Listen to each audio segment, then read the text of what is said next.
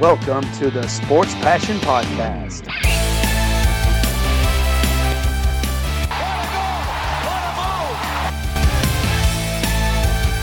Oh, blocked by James! LeBron James with the rejection. And here's your host, Lars Marendorf. Einen wunderschönen guten Tag und herzlich willkommen zum Sport Passion Podcast. Die NHL-Saison 2020-2021 beginnt demnächst. Die Symboni dreht die letzten Runden auf dem Eis und auch in den Vorschauen auf die neue Saison sind wir jetzt kurz vor dem Ende angelangt. Wir haben die letzten vier Teams jetzt in der Vorstellungsrunde mit dabei und es geht um die letzten Mannschaften aus der Honda NHL West Division, also die westlichste Division der NHL. Aber wir haben in diesem Fall jetzt gar kein Team dabei, was an der Westküste spielt, sondern alles Mannschaften eher ja, aus der Zentrale, äh, aus dem, sagen wir mal, mittleren Westen vielleicht so ein bisschen, wenn man das grob sagt, äh, der NHL. Und wir legen los mit einer Mannschaft aus dem Norden der Vereinigten Staaten. Die Minnesota Wild sind das erste Team in der Vorstellung, denn sie hatten die viertbeste Winning Percentage der Mannschaften, die jetzt noch übrig sind. Und die Wild haben sich letztes Jahr sogar für die ja, Playoff, Play-in-Runde qualifiziert, haben da allerdings dann in vier Spielen doch recht deutlich gegen Vancouver verloren. Und äh, ja, Minnesota hatte äh, schon eine ziemlich unruhige letzte Saison, wenn man mal so anfängt mit der Sommerpause. Da ist Paul Fenton äh, gefeuert worden. Bill Guerin hat übernommen als General Manager. Dann äh, hat äh, Bill Guerin aber Bruce Boudreau noch im Amt gelassen, aber während der Saison dann eben auch ausgetauscht. Dean Everson ist jetzt der Coach der Minnesota Wild und sie haben dann im Prinzip im Sommer so ein bisschen weitergemacht mit den größeren Veränderungen. Es gab einige Trades, es gab einige Spielerwechsel und äh, ja, ich gehe einfach mal die Namen durch. Wer ist gegangen? Devin Dubnik ähm, ist gegangen, hatte ich schon erwähnt. Jetzt bei den Sharks, ähm, Miko Koivu ist als Free Agent gegangen, Eric Stahl wurde getauscht, Ryan Donato wurde getauscht, Luke Kunin wurde getauscht und Alex Galchenyuk ist auch als Free Agent gegangen. Wer ist gekommen? Neu auf der Torhüterposition Cam Talbot, Marcus Johansson ist im Tausch gekommen, Nick Bonino, äh, Nick Bukestad auch im Tausch bekommen und Ian McCoshen als Free Agent, Andrew Hammond auch als Free Agent. Also jede Menge Veränderungen bei den Minnesota Wild und ähm, wenn man sich dann eben anguckt, auch ähm, Jason Zucker ähm, wurde ja auch noch abgegeben im Tausch im äh, in der letzten äh, Trade Deadline eben auch und ähm, dementsprechend ja der Kader, die Aufstellung schon ein bisschen unterschiedlich und ähm, ja, aber auch einige Namen mit dabei, wo man sagt, die kennt man noch. Unter anderem äh, ganz vorne mit dabei zu nennen ähm, Kevin Fiala. Ähm, der hat eine wirklich gute Saison letztes Jahr gespielt, war auch so ein bisschen ja, ähm, jetzt sein äh, Breakout-Year, wenn man das so sagen will. Der Schweizer, 24 Jahre alt, hatte 54 Punkte, war damit Topscorer der Mannschaft. Und äh, ja, kann man durchaus ähm, zufrieden mit sein, mit seiner ähm, Leistung. Und ähm, da hofften die Wild natürlich, dass er die ähm, konservieren kann, äh, letzten Endes. Und ähm, dann ist es auch noch so, äh, wenn man sich dann äh, anguckt, Zach Parisi hatte 25 Tore, auch eine solide Saison. Ähm, denke ich, Ryan Suter ähm, immer noch ähm, ein guter Verteidiger hinten. Jared äh, Spurgeon auch als Verteidiger. Matt Dumba, der, äh, Jonas Brodin. Ähm, also die Verteidigung der Minnesota Wild ähm, hat schon ähm, gute Spieler mit dabei. Und in der Offensive, ja, also was mir zumindest gefallen hat, ist, es ist kein Stillstand gewesen.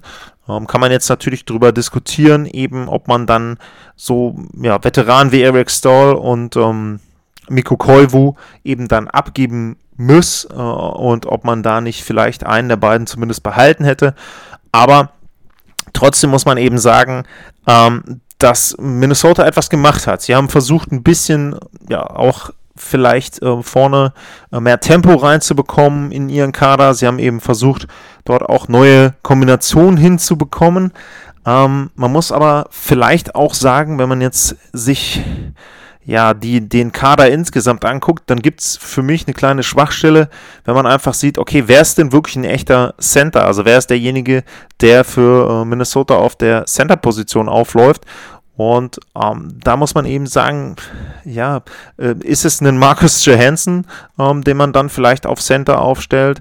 Ähm, ist es Nick Bonino, äh, Nick Bukestad? Also die mittlere Position dort ist jetzt, glaube ich, nicht so besetzt, wie man das vielleicht haben möchte. Aber wie gesagt, Mark gab vielleicht auch nicht mehr her. Also äh, kann man da eben vielleicht dann eben auch nicht mehr erwarten. Ähm, es ist auch sicherlich so, dass ähm, das Scoring insgesamt schon äh, schwierig werden wird. Ähm, klar, Zach Parisi haben wir mit dabei, Fiala habe ich erwähnt, aber ansonsten ist es eben so, wenn man sich jetzt auch die anderen Spieler anguckt, äh, von den Statistiken her, dann sind das keine Leute, wo du sagst, hey, ähm, das sind unbedingt 30 Tore-Spieler. Ich meine, ähm, wenn ich jetzt mal gucke, Marcus Johansson, Bestleistung, waren 24 Tore in einer Saison, hat noch einmal 20 gemacht.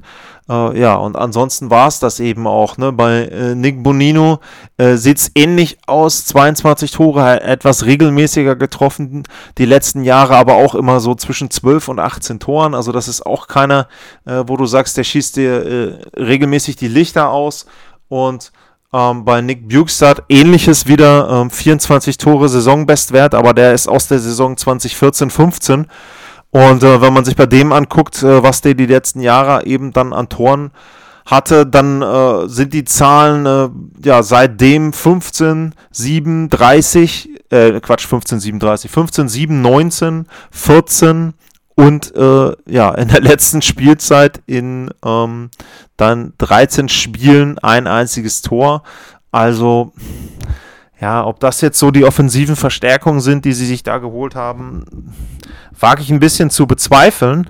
Ähm, klar, Defensive habe ich erwähnt, sieht bei den Wild gar nicht so schlecht aus, aber dann kommen wir zur Torhüterposition.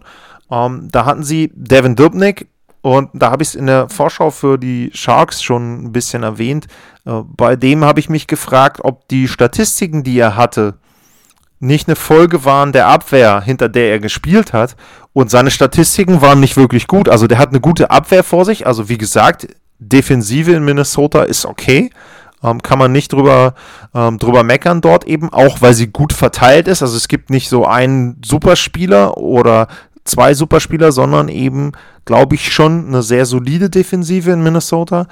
Ähm, aber ja, ist Cam Talbot da der Richtige? Und bei dem muss man eben auch dann gucken, auch da die letzten Jahre, wenn man dann eben schaut, ähm, er hat in Edmonton gespielt, er hat in Philly gespielt, er ähm, hat in Edmonton ähm, eben dann auch nochmal eine Saison gespielt, er hat in Calgary gespielt, also ähm, er ist ja jetzt auch nicht jemand, wo man sagt, hey, der hat die letzten Jahre so überzeugt, dass ihn die Vereine, wo er war, behalten wollten und dementsprechend, ähm, ja, würde ich schon da auch ein größeres Fragezeichen hintermachen und sagen, Moment mal, ähm, warum wird er denn äh, von, von, ähm, von Edmonton abgegeben und äh, wird von Calgary nicht weiter verpflichtet, wenn er so gute Leistungen gebracht hat. Also, ähm, ja, das ist eben schon so ein Punkt. Ähm, ich tue mir schwer, Cam Talbot als eine gute Lösung im Tor zu akzeptieren. Ähm, Alex Sterlock als Nummer 2 dahinter. Pff, ist jetzt auch nicht derjenige, wo man sagt, hey, also das ist auf jeden Fall ähm, ein Backup, den ich haben möchte und speziell in einer Saison, wo man jetzt ähm, ja wirklich weiß, dass bei 56 Spielen knapper, ähm, knapp äh, terminiert dort eben großer Druck ist, auch auf die Torhüterposition, dass du eben keine Möglichkeit hast, da groß zu pausieren und entsprechend dir auch irgendwo einen Slump leisten zu können. Hm, also wie gesagt, Cam Talbot für mich ein großes Fragezeichen. Und wenn man dann insgesamt ähm, ja, auf die Prognose geht für Minnesota, dann gilt für die im Grunde das, was ich für ein paar andere Teams in der Division eben auch schon gesagt habe. An den großen drei, wenn die nicht irgendwie super Verletzungspech haben, geht kein Weg vorbei. Ja, und dann ist es eben so eine kleine ähm, Bubble dann, ähm, um jetzt in der, in der Terminologie zu bleiben im Moment vom Corona. Ähm, zwischen vielleicht Arizona, oder nicht vielleicht, sondern ich würde sagen Arizona, Minnesota, ja, und dann ein, zwei Teams, vielleicht Anaheim, wenn San Jose gesund ist, vielleicht die noch, ähm, wenn die Kings sich schneller entwickeln. Also die fünf im Prinzip prügeln sich um einen Platz und auch da eben, ja, so ein bisschen die Frage, ist es dann der Platz, die Platzierung Nummer vier, wo du wirklich was mit gewinnen kannst, wo du wirklich dann eine gute Serie haben kannst.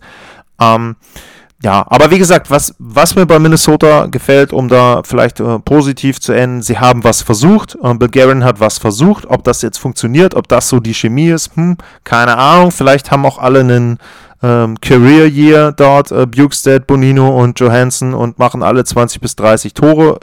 Hochgerechnet jetzt auf eine normale Saison. Ähm, weiß ich nicht, aber äh, ja, das äh, ist sehr, sehr vage, diese Prognose da und dementsprechend müssen wir gucken, was bei Minnesota rauskommt.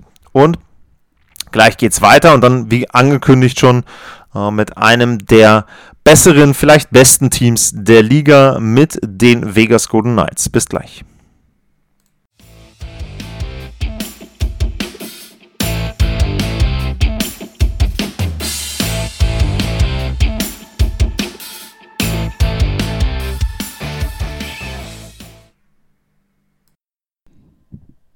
Zurück beim Sport Passion Podcast. Und jetzt reden wir über eine der drei Top-Mannschaften der West Division und ich habe es schon angedeutet, auch in den anderen Podcasts, ja, die gehören für mich alle drei in den Kreis der Titelanwärter mit rein.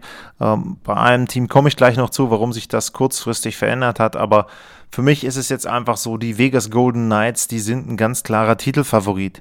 Die gibt es erst seit drei Jahren, aber da haben sie schon sehr, sehr beachtliche Erfolge vorzuweisen. Stanley Cup Finale in der ersten Saison, dann gut in sieben Spielen an den San Jose Sharks unter etwas, ja, sagen wir mal, dubiosen slash unglücklichen Umständen da gescheitert in der ersten Runde, aber letztes Jahr eben schon wieder im Conference-Finale im Westen gewesen und da für mich dann überraschend, auch überraschend deutlich gescheitert an den Dallas Stars. Für mich auch so ein bisschen eine Chance dort verschwendet für die Vegas Golden Knights, denn der Weg wird dieses Jahr bestimmt nicht einfacher. Im Gegenteil, denn da gibt es ja auch noch zwei andere Teams in der Division. Aber ja, kommen wir erstmal zu den Vegas Golden Knights und zu dem, was dort gelaufen ist in der Offseason und auch teilweise dann, ja, was eben nicht gelaufen ist. Ähm, Vegas hat ein paar Veränderungen gemacht. Und äh, das sind große Veränderungen. Nicht viele, aber dafür große. Ähm, sie haben sich Alex Pietrangelo geangelt, den vielleicht besten Free Agent, zumindest den besten Verteidiger in der Free Agent Class, wenn man Taylor Hall dann auf der anderen Seite als besten Forward sieht vielleicht. Ähm, dann haben sie noch Karl Dahlström ähm, sich geholt per Trade. Paul Stasny haben sie abgegeben, Nate Schmidt haben sie abgegeben und äh, Derek Engeland ist in die Karriere, in die Rente gegangen, hat seine Karriere dort eben beendet. Ja, und wenn man sich dann eben anschaut, okay, ähm, Alex Pietrangelo als super Top-Verteidiger mit dazugeholt, dann ist ganz klar, ähm, dass derjenige, dass er natürlich der Zugang ist, der dort eben am meisten Qualität in den Kader mit reinbringt.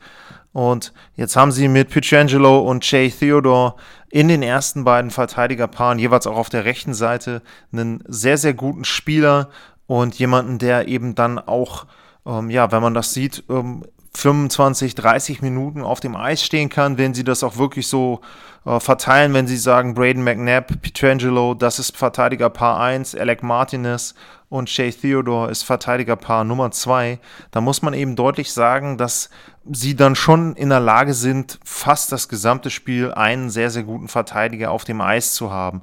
Ähm, ich finde Pietrangelo natürlich einen tollen Zugang für die Golden Knights, ganz klar. Also da muss man wirklich sagen, ähm, haben sie sich eben den besten Verteidiger dort geangelt.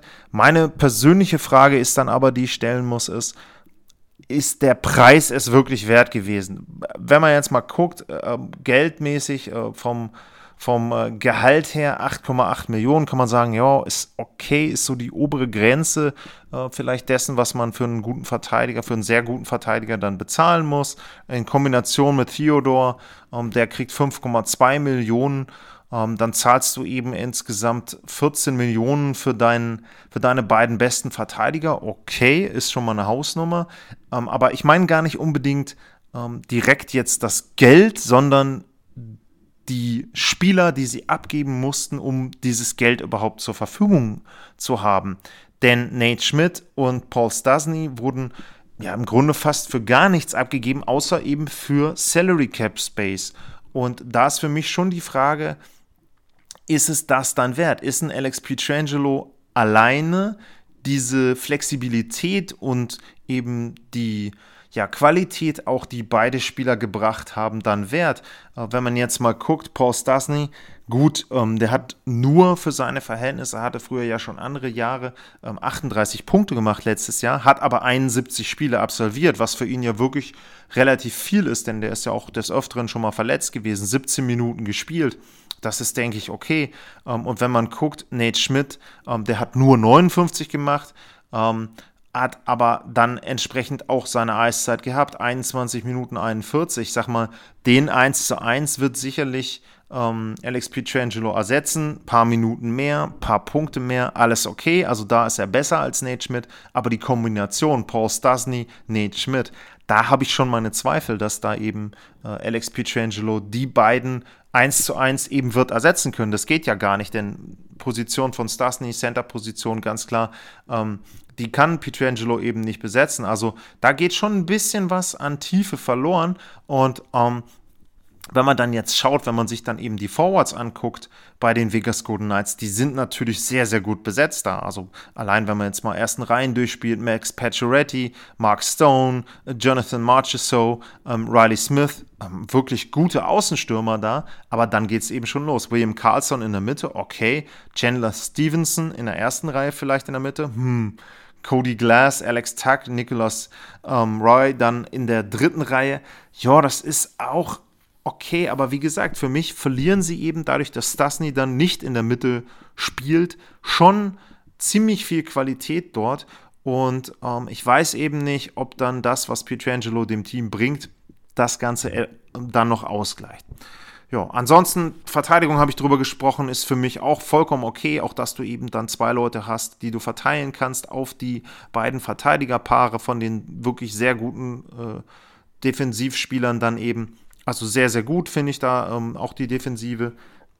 Und im Tor muss man eben auch sagen, haben sie natürlich mit Robin Lenner und Marc-André Fleury vielleicht sogar, wenn man das jetzt so sieht, das beste Torhüter-Duo. Die Frage da ist dann eben, ähm, inwieweit akzeptiert Fleury diese Rolle, die er dort eben dann hat, nämlich ja, nicht mal 1b würde ich sagen, sondern dann wirklich die Nummer 2. Ähm, ist das eine Rolle, mit der er klarkommt? Ist das eine Rolle, die er akzeptiert? Das wird für mich eben da auch eine, eine große Frage sein, eben bei den Vegas Golden Knights. Ähm, ansonsten Peter Burr, zweite Saison, ähm, denke ich, passt gut dazu, hat jetzt auch ein bisschen mehr die Chance gehabt, so das Team vielleicht auch dann auf seine Spielweise einzustellen. Ähm, da ist, wie gesagt, viel Qualität im Kader. Sie sind auch immer äh, bereit, dort eben dann nochmal ähm, Geld in die Hand zu nehmen oder einen Tausch zu machen. Aber man muss eben sagen, sie haben jetzt keinerlei Möglichkeiten mehr aktuell.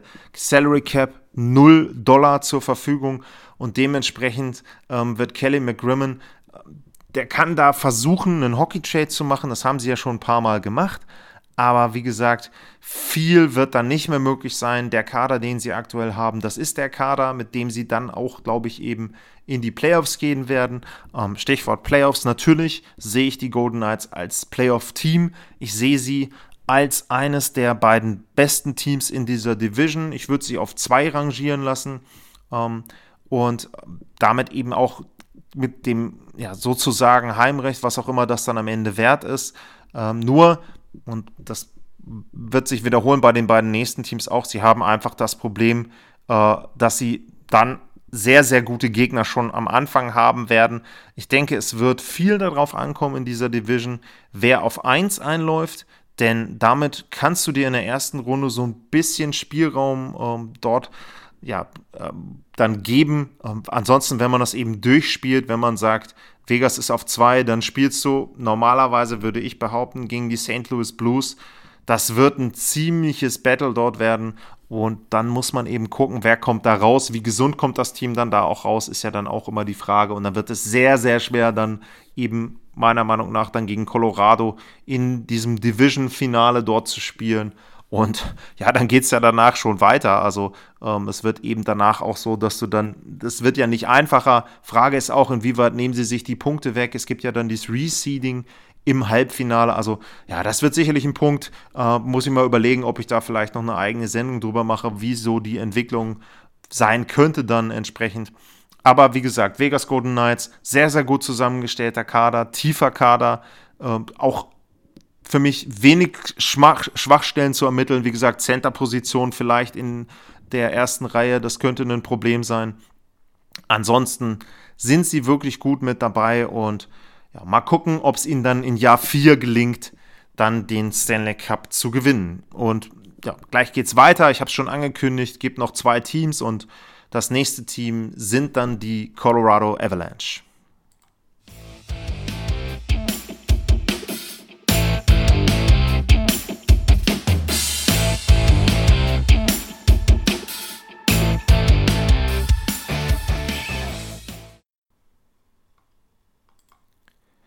Zurück beim Sport Passion Podcast und jetzt geht es in die Mile High City nach Denver zur Colorado Avalanche. Das ist das nächste Team, was ich vorstellen möchte, das vorletzte Team und auch das vorletzte Team dieser Division, der West Division.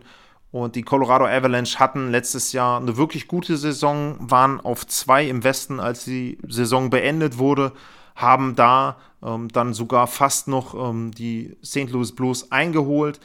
Sie hatten sehr viele Punkte, obwohl sie auch sehr viele Verletzte hatten, hatten aber auch auf der anderen Seite so ein bisschen das Glück, dass für Nathan McKinnon zum Beispiel diese Pause dann durch Corona bedingt doch zu einem guten Zeitpunkt für ihn kam.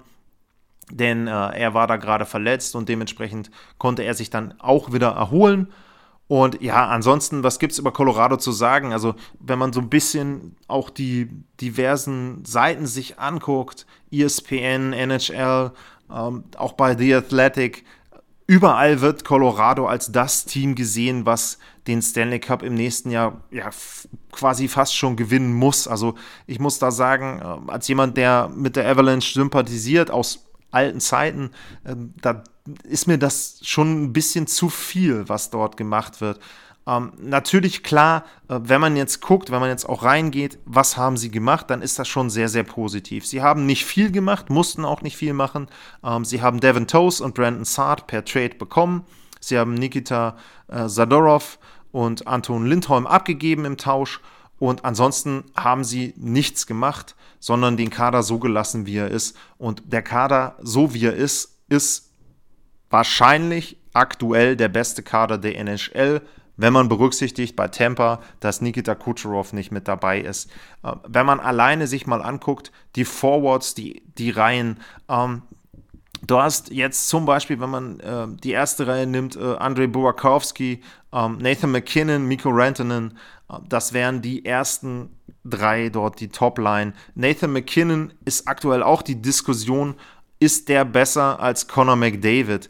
Äh, tue ich mir immer schwer damit, besser oder schlechter zu sagen. Ich glaube, Nathan McKinnon ist vielleicht kompletter. Das heißt aber nicht unbedingt, dass er besser ist, weil vielleicht McDavid durch die Speed und so ein bisschen Puckhandling, ähm, also was heißt ein bisschen, also das Niveau, was er dann, die Nuance, die er da vielleicht besser ist, ist er vielleicht insgesamt doch nochmal der bessere, der gefährlichere Spieler. Ich weiß es nicht, im Grunde ist auch wurscht. Nathan McKinnon ist ein super Spieler, hat einen tollen Vertrag auch für Colorado. Also da haben sie ja im Prinzip das beste Preis-Leistungs-Verhältnis, wenn man sich anguckt, dass der noch drei Jahre, also diese Saison und noch zwei Spielzeiten, nur 6,3 Millionen verdient. Also ja, sensationell. Ähm, dann, wenn man weitergeht im Kader, zweite Reihe, Gabriel Landeskog, Nazim Kadri, Brandon Saad. Saad eben nochmal als Verpflichtung für die Reihe mit dazu. Ähm, wenn man da sieht, das könnte so ein bisschen so der einzige Unruheherd sein, den es jetzt vielleicht geben könnte. Landeskog, der Kapitän, hat keinen weitergehenden Vertrag. Der wäre unrestricted Free Agent nach der Saison.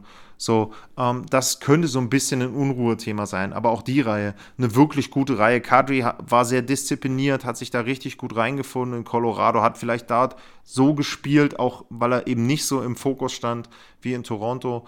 Ähm, hat eben dort so gespielt, wie man sich das seit Jahren schon vorgestellt hat. Dann, wenn man weitergeht, dritte Reihe, ähm, Nihushkin, JT Kompa, ähm, Komfer, ähm, Jonas Donskoy, auch das eine tolle dritte Reihe. Also wir reden jetzt nicht darüber, ne, Topline, sondern wirklich auf dem Niveau, was für eine dritte Reihe brauche ich denn? Ne, und auch die, die, die vierte Reihe, Matt Calvert, ähm, Belmar, Tyson Jost, auch das ist keine schlechte vierte Reihe. Auch immer jetzt, ne, ich vergleiche alle vierten Reihen der NHL, dann ist das keine Reihe, wo ich sage, die fällt jetzt raus. Ne? Also da kannst du sagen, die kannst du wirklich mal aufs Eis schicken, ähm, auch wenn es dann vielleicht gegen eine Top-Reihe ist und du kann, musst nicht unbedingt direkt damit rechnen, dass die ein Tor kassieren oder eine Strafzeit kassieren. Ne? Also ne, immer gucken, über welches Niveau reden wir denn und ähm, ja, was kann die Reihe dann im direkten Duell machen. Ansonsten, wenn du dann guckst bei den Verteidigern, Devin Toes, Kale Makar. Um, Makar vielleicht der Durchstarter der letzten Spielzeit, Rookie of the Year, direkt einer der besten Verteidiger der Liga, wird jetzt schon äh, als Norris Trophy-Kandidat reingebracht. Wie gesagt, mir, mir ist das alles ein Tick zu früh, eine Nummer zu früh. Alles ganz toll, was Colorado geleistet hat, aber abwarten.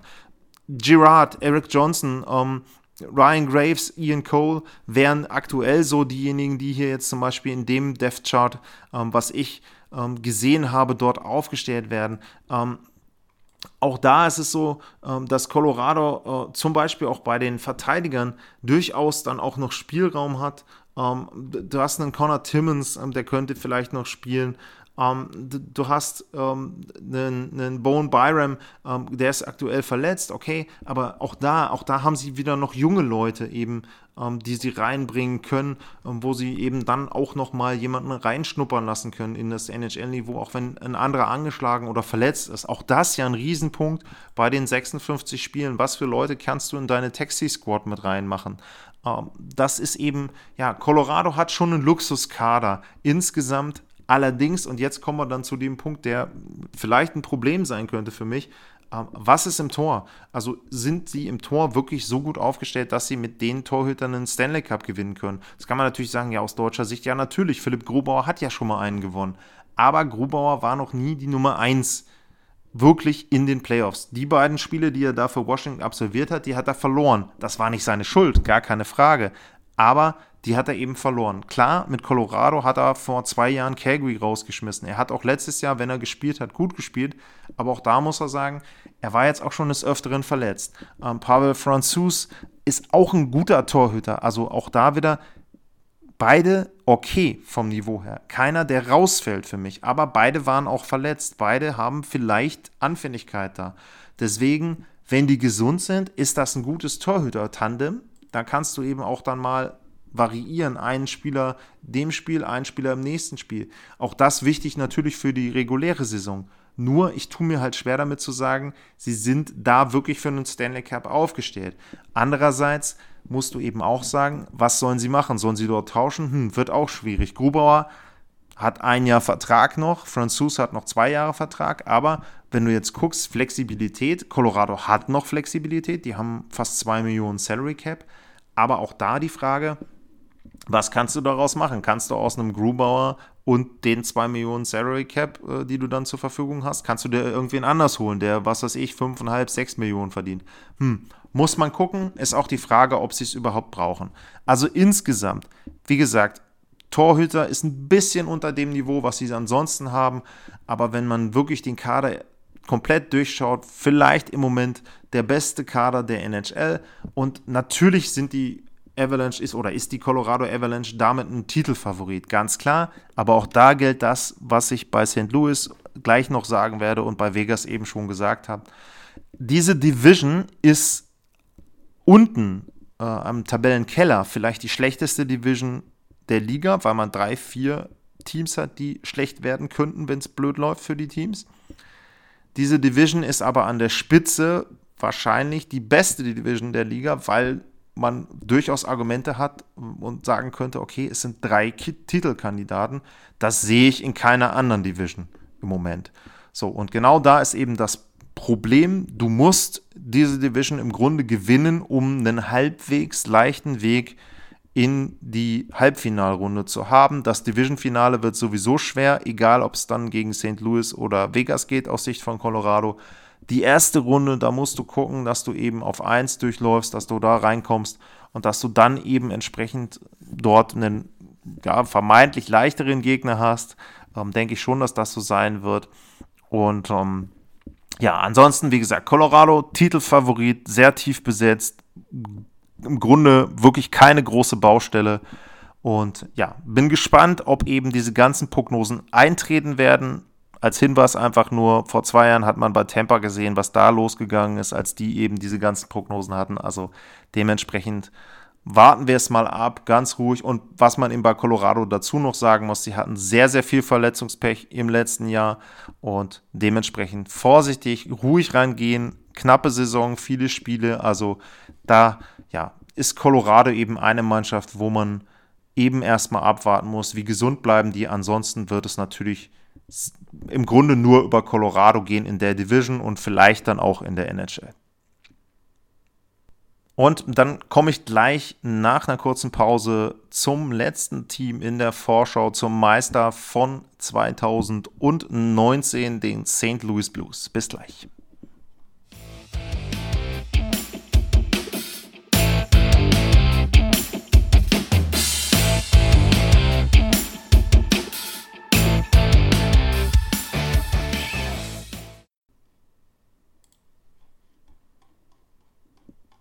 Team Nummer 31 in der Vorschau auf die kommende NHL-Saison und es ist der Meister von vor zwei Jahren. Ich habe es eben schon erwähnt, die St. Louis Blues und ja, auch das hatte ich ja schon ein bisschen angedeutet. Bei St. Louis hat sich für mich so der, die Perspektive auf das Team in den letzten Wochen nochmal ein bisschen verändert. Wenn man jetzt einfach guckt, was ist im Sommer passiert bei St. Louis, äh, dann ist Torrey Krug ähm, als Free Agent verpflichtet worden, als Ersatz für Alex Pietrangelo, noch bevor der in Vegas unterschrieben hat, was auch so ein bisschen, ja, ein Move ist, den musst du erstmal machen. Also Pietrangelo hat ja auch gesagt, dass er vielleicht sogar überlegt hätte, in St. Louis wieder zu unterschreiben. Die haben aber gesagt, komm, also ähm, ich habe lieber den Spatz in der Hand als die Taube auf dem Dach. Also Torrey Krug mit dazugeholt.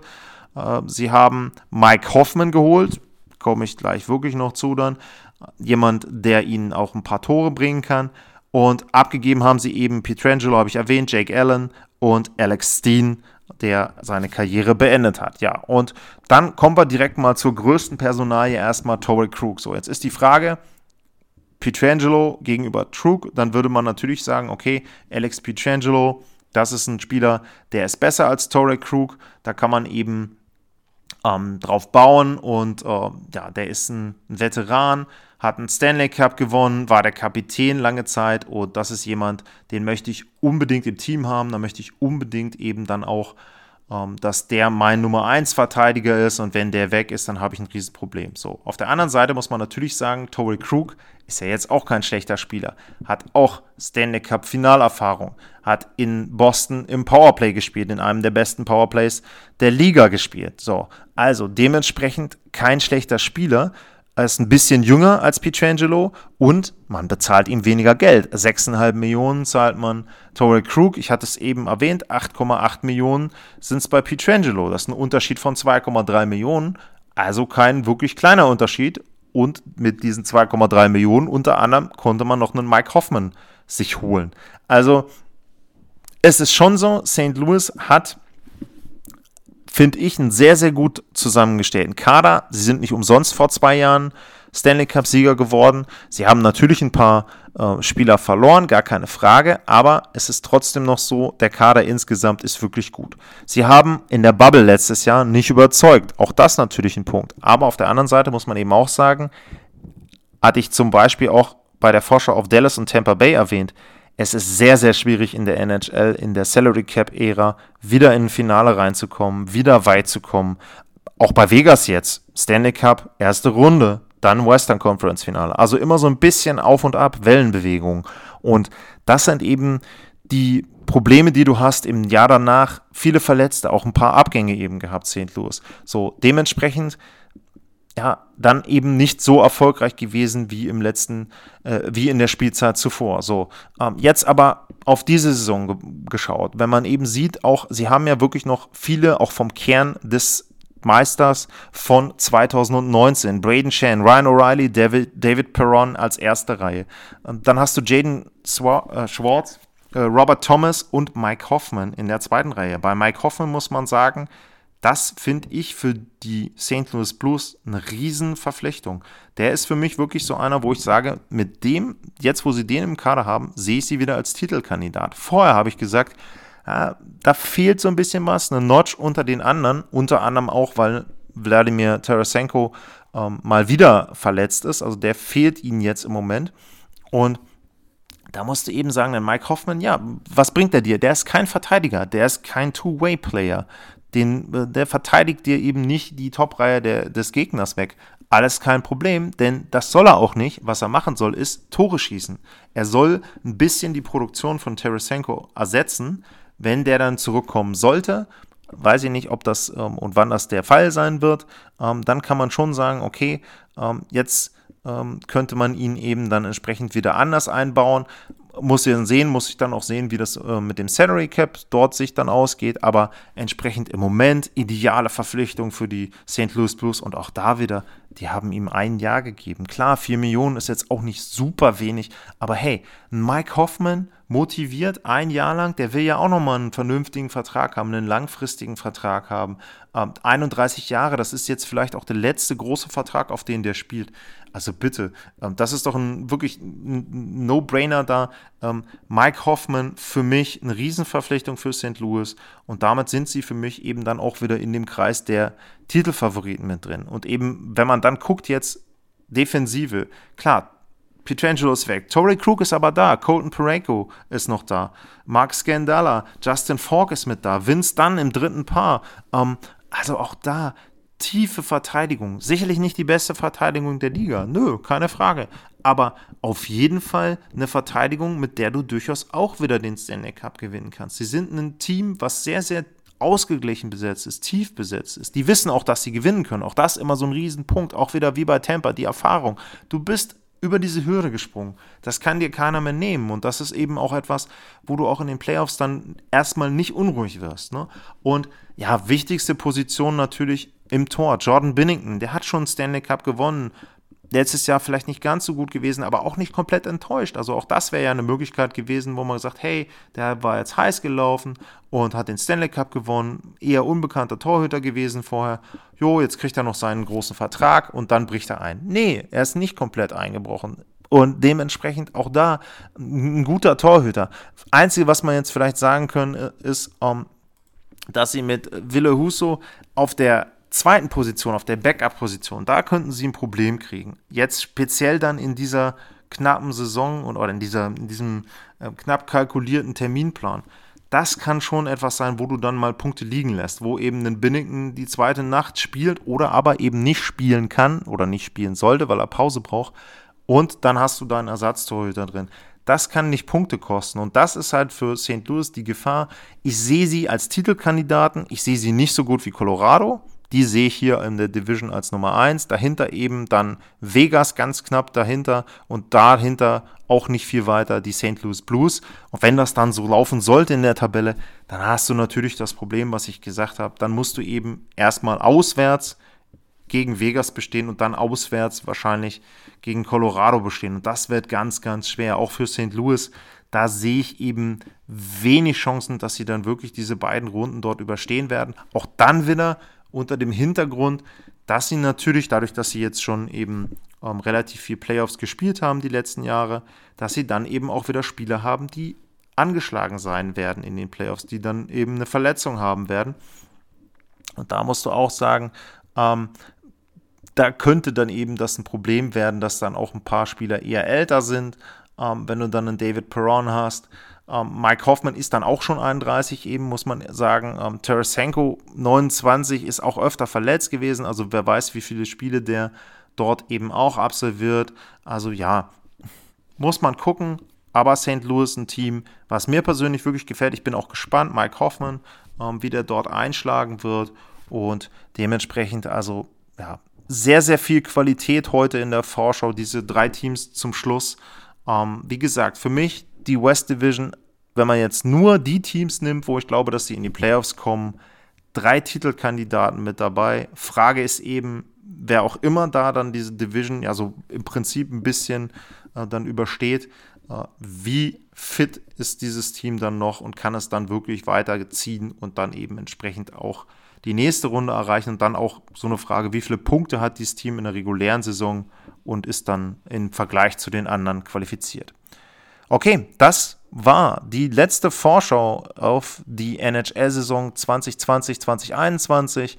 Ähm, ich hoffe, es hat euch Spaß gemacht. Wie gesagt, wenn Fragen sind, wenn Vorschläge sind, jetzt auch für die nächsten Wochen und Monate für die Regular Season, sie ist nicht ganz so lang wie sonst, schickt mir die Fragen, schickt mir die Sachen. Ähm, Twitter at Lars-Mar.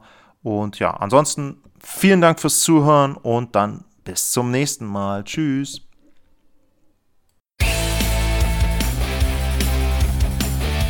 Sportliche Grüße. Das war's, euer Lars.